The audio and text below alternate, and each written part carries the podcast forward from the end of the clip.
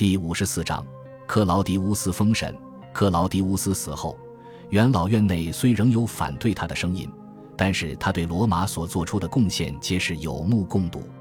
尽管克劳迪乌斯重用解放自由人引起了元老院的不满，但他重整皇权、收拢军队、扩张领土、改革司法等，获得了贵族、平民与军队的支持。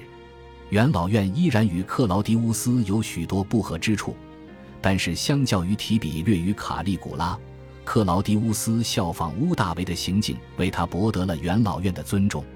作为一个历史学家，克劳迪乌斯遵循了许多罗马的传统，同时也克制了自己的欲望，是一个值得尊重的罗马人。公元五十四年，克劳迪乌斯去世同年，元老院投票将克劳迪乌斯封神。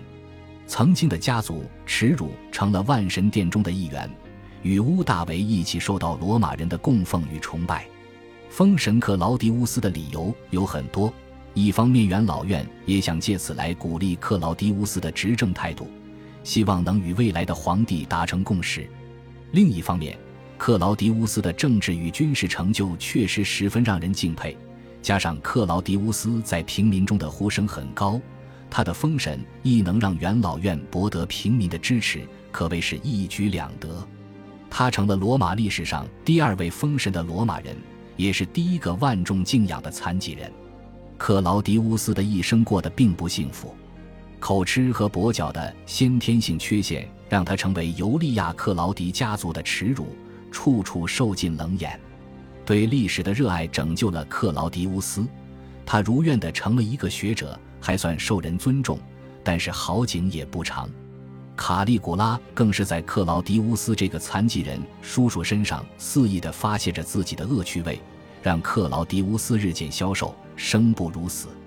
妻子们也水性杨花，把他当作笑话。但这些都丝毫不影响克劳迪乌斯勇敢地面对生命以及皇权所需要承担的责任。克劳迪乌斯的史学著作虽然现都已失传。但是从史学家苏埃托尼乌斯与塔西佗的记载中，不难看出，他是一个优秀的学者，同时也是一个罗马人需要的皇帝。他没有乌大维的口才，但他努力地与元老院达成了和解。他没有提比略的军事天赋，但是他坚持带兵征服了凯撒不曾踏足的领域。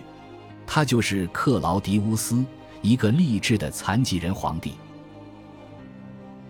感谢您的收听，喜欢别忘了订阅加关注，主页有更多精彩内容。